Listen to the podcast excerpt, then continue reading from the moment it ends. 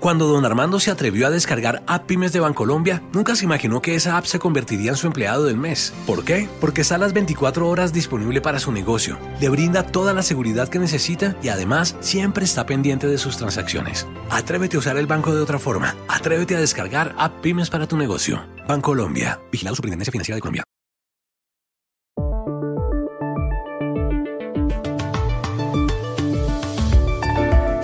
Amy Coney Barrett, nominada por el presidente de Estados Unidos, Donald Trump, para ser magistrada de la Corte Suprema de Justicia y confirmada por el Senado, tomó posesión de su cargo ante su colega Clarence Thomas en la Casa Blanca y repitió con él que defenderá la constitución de su país contra cualquier enemigo, nacional o extranjero. I, Amy Coney Barrett, do solemnly swear that I will support and defend the Constitution of the United States that I will support and defend the Constitution of the United States against all enemies, foreign and domestic, against all enemies, foreign and domestic. La ceremonia se llevó a cabo justo una semana antes de las elecciones presidenciales, en las que Trump se enfrenta al ex vicepresidente demócrata Joe Biden. ¿Influirá este nombramiento en los comicios? Una corresponsal de F en Washington lo explica en el episodio de hoy. En varios estados musulmanes se están boicoteando productos franceses. La causa, la defensa que Emmanuel Macron hizo del derecho que existe en Francia de publicar caricaturas de Mahoma. ¿Por qué razón ofende esto a los creyentes del Islam? Un sheikh, imam y profesor responde. En Argentina no se ve a la vicepresidenta Cristina Fernández de Kirchner junto al presidente Alberto Fernández. En las últimas horas ni siquiera lo acompañó a un homenaje en memoria de su marido, el expresidente Néstor Kirchner. ¿Cómo entender esto? Un conocido periodista nos dio las claves desde Buenos Aires. Hola, bienvenidos a El Washington Post. Soy Juan Carlos Iragorri, desde Madrid. Soy Dori Toribio, desde Washington, D.C. Soy Jorge Espinosa, desde Bogotá. Es miércoles 28 de octubre y esto es todo lo que usted debería saber hoy.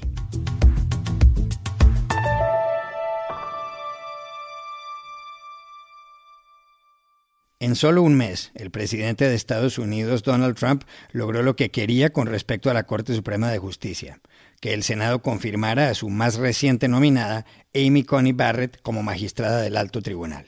El resultado fue de 52 votos a favor y 48 en contra, con lo cual la abogada se ha convertido en la quinta magistrada en los 231 años de historia de la Corte. Reemplaza a la mítica Ruth Bader Ginsburg, fallecida el 18 de septiembre. Con Connie Barrett se consolida la mayoría conservadora en la Corte Suprema de Justicia por 6 a 3. En los próximos años puede haber fallos en esa línea ideológica, en temas tan sensibles como el aborto, las drogas, el sistema de salud o los derechos de las parejas homosexuales. Amy Coney Barrett prestó juramento el martes por la noche en la residencia presidencial. Luego tomó los micrófonos. El juramento que acabo de prestar significa que haré mi trabajo sin miedo ni favorecimientos, y que lo haré con independencia de las ramas políticas del poder público y de mis propias creencias, dijo. The oath that I have solemnly taken tonight means at its core that I will do my job without any fear or favor, and that I will do so independently of both the political branches and of my own preferences. Y aquí estadísticas. En menos de cuatro años como presidente, Trump ha instalado tres jueces en el Tribunal Supremo, Connie Barrett, Brett Kavanaugh y Neil Gorsuch. En ocho años, Barack Obama, George W. Bush y Bill Clinton solo pusieron dos. Bush padre, dos en cuatro años, y Ronald Reagan, cuatro en dos periodos en la Casa Blanca. La posesión de Amy Coney Barrett ha tenido lugar a puertas de las elecciones presidenciales en las que miden fuerzas Trump y Biden. ¿Influirá lo relacionado con la magistrada esos comicios? Se lo preguntamos a Beatriz Pascual, corresponsal de la agencia de noticias EFE, que sigue minuto a minuto lo que pasa en Washington. Bueno, pues a mi parecer, sobre el tema del voto y de cómo puede influir en la campaña electoral, ahí hay dos puntos clave. El primero es que despeja las dudas, si es que quedaba alguna, entre la derecha cristiana y los evangélicos, que son una base electoral muy importante para Trump, y que para ellos lo más importante es que se nombren en el Tribunal Supremo jueces conservadores. Entonces, por un lado, refuerza esa parte de la base electoral de Trump. Y por otro, el segundo punto que a mí me parece fundamental es que puede movilizar a los demócratas. Eh, por un lado, puede movilizar a los moderados, que mm, a lo mejor ven en este proceso una cosa un poco precipitada, que se ha hecho solo en un mes y no les gustan las formas.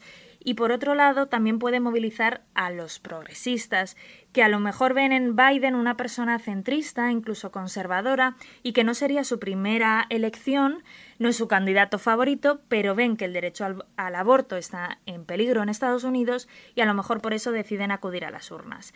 Sobre el tema del resultado y de cómo puede influir en el próximo presidente de Estados Unidos, eh, esa es la gran pregunta, porque ahora mismo hay mucho miedo a que se repita el caos que hubo en el año 2000, eh, cuando no se sabía quién había ganado Florida y por tanto las elecciones, y el Tribunal Supremo tuvo que intervenir y dijo que George Bush era el ganador de esas elecciones. Entonces, ahora mismo hay miedo a que eso se repita, sobre todo a que no se sepa el ganador de las elecciones la noche del 3 de noviembre, porque recordemos que ya hay 60 millones de estadounidenses que han votado o por adelantado o por correo. Entonces, esa ahora mismo es la gran pregunta.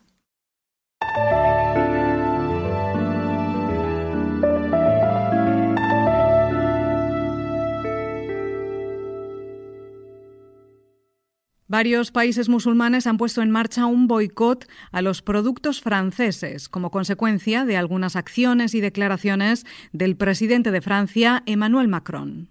Macron reaccionó a la muerte por decapitación el 16 de octubre a las afueras de París y a manos de un islamista de Samuel Paty, un profesor de historia de un colegio. Unos días antes, Paty les había mostrado a sus alumnos caricaturas de Mahoma publicadas en 2015 por la revista satírica Charlie Hebdo. Antes de hacerlo, les informó a los estudiantes, especialmente a los musulmanes, que podían retirarse si se sentían ofendidos. Cinco días después del asesinato de Paty, Macron reivindicó en un homenaje al profesor el carácter secular no confesional del Estado francés.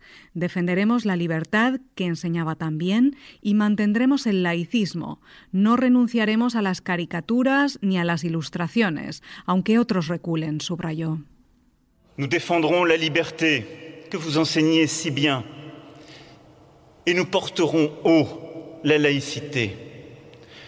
Nous ne renoncerons pas aux caricatures, aux dessins, même si d'autres reculent. Estas declaraciones y el hecho de que la policía francesa pusiera en marcha investigaciones a algunos grupos islamistas suscitó que el presidente turco Recep Tayyip Erdogan dijera que Macron necesita un examen de salud mental y pidiera además un boicot a los productos galos.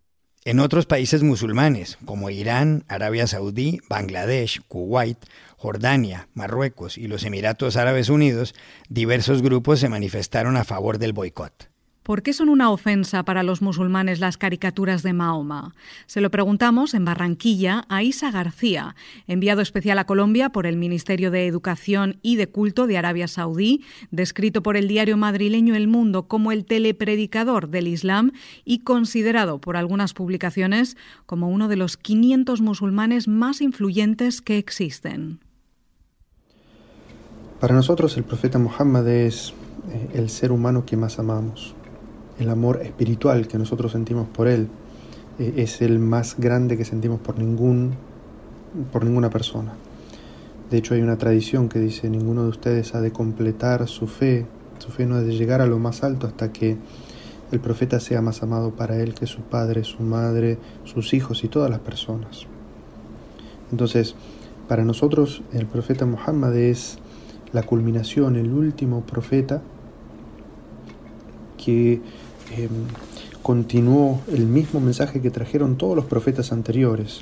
Eh, Jesús, Abraham, Moisés, Job, Jacob, todos esos profetas traían un, único mensaje que es hay que adorar únicamente a Dios, hay que servir únicamente a Dios, eh, hay que dedicarle unos actos de adoración y de devoción que en, general son todos similares, la oración, eh, la caridad, el ayuno, la peregrinación. y em, llevar una, vida ética, ¿no es cierto? Entonces nuestro maestro, nuestro guía, quien nos enseñó esto, eh, es el profeta Muhammad y por eso para nosotros, eh, digamos, es, es, una persona tan, tan respetada. Por eso es que a nosotros, si alguien eh, se burla de él o hace estas caricaturas, que no tiene tanto que ver con el punto que algunos hacen de que no se puede dibujarlo, hay personas que lo han dibujado en el pasado, si bien islámicamente nosotros no lo hacemos, pero el tema aquí es que se hace eh, un dibujo en torno eh, a la ironía, a la, burla, eh, al, maltrato. Y entonces obviamente eso, si a nosotros nos, nos, ofendería que alguien haga lo mismo sobre nuestro padre o sobre nuestra madre, obviamente entendemos que lo hagan sobre un ser querido, como para nosotros es el profeta Muhammad, eh, es, es algo que nos ofende y esa, esa es la causa de por qué. También le preguntamos a Isa García si a la luz del Islam es justificable el asesinato del profesor Samuel Paty. No existe en el Sagrado Corán eh, ni en la tradición de nuestro profeta Muhammad eh, algo que diga que a un no musulmán que insulta a nuestro profeta, se burla de él, hace caricaturas, eh, o habla mal de él, eh, hay, hay, que quitarle la vida. Eso, eso es algo que no, que no está en nuestras enseñanzas, hay que decirlo con toda la voz.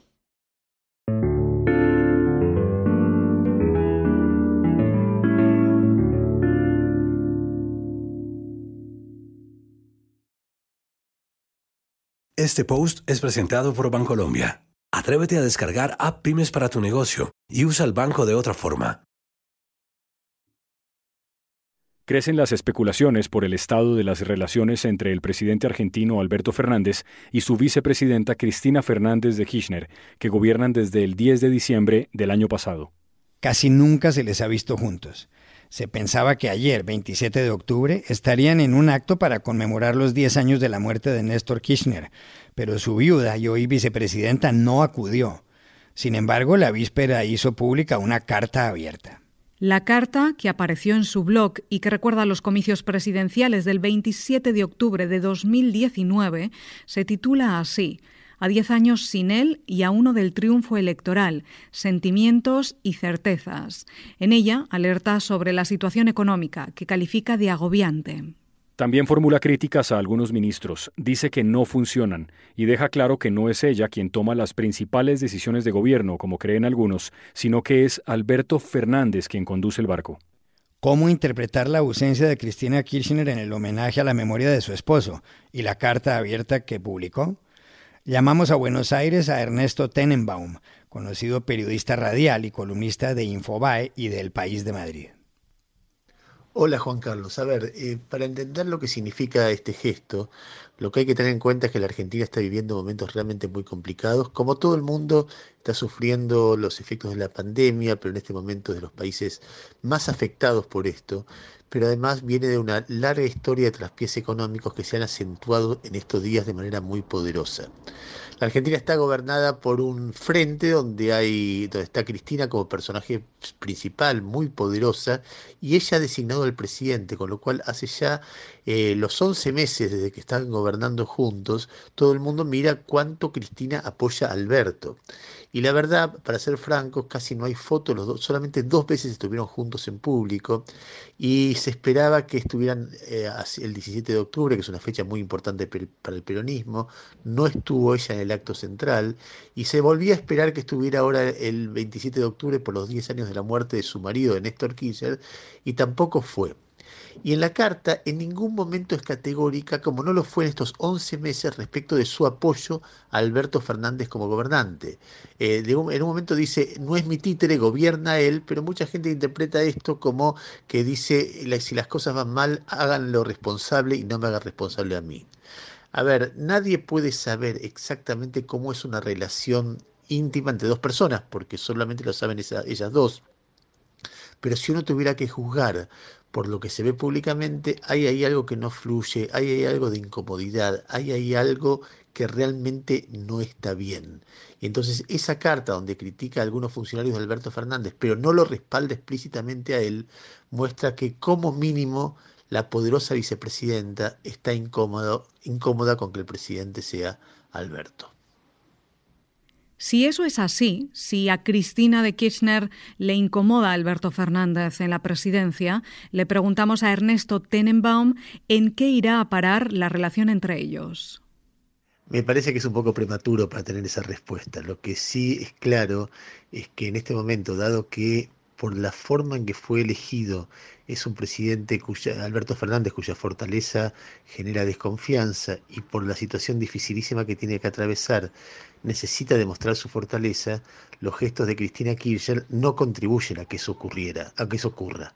Entonces esto puede ser que va a haber seguramente, como ocurre muchas veces en el peronismo, va a haber momentos de distensión, momentos de, en el cual los conflictos se acentúan, pero claramente hay dos agendas distintas. La agenda de Alberto Fernández, aún con contradicciones, es una agenda de vínculo con el sector privado, una agenda de tratar de bajar el nivel de los conflictos que agitan a la Argentina desde hace muchos años, y la agenda de Cristina Kirchner es una agenda muy distinta, es una agenda mucho más conflictiva con la prensa, con el sector agropecuario, con el sector privado, etcétera. Alberto Fernández siempre fue moderado y Cristina Fernández de Kirchner siempre fue una persona de convicciones muy fuertes que muchas veces la llevaron a conflictos que fueron muy desgastantes para el país. Y esa dinámica, eh, y bueno, veremos cómo se desarrolla. En principio están en el mismo barco. Es muy difícil pensar que Cristina no perciba que un una ruptura o un fracaso con Alberto la arrastra de Alberto la arrastra ella también.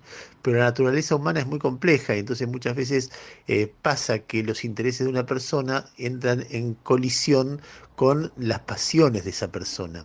Y puede ser, como ocurrió muchas veces con Cristina, que esas pasiones terminen eh, complotando contra su interés político. Son personas muy inteligentes, son personas muy, con mucha experiencia y la verdad que el país necesita que ya que están en el mismo proyecto, conduciendo el país, estén unidos y sin conflictos, pero nadie podría asegurar que la sangre no llegue al río.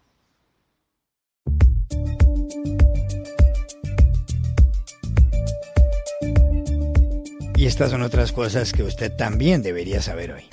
El líder opositor venezolano Leopoldo López, que salió secretamente de la Embajada de España en Caracas rumbo a ese país y que está condenado por la justicia venezolana, dio ayer en el Círculo de Bellas Artes de Madrid sus primeras declaraciones desde 2014.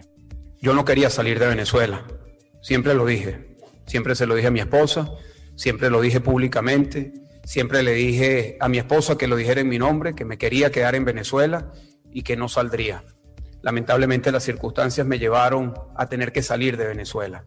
A su lado estaban su mujer, Lilian Tintori, su padre y uno de sus hijos. López también se refirió al presidente de Venezuela, Nicolás Maduro.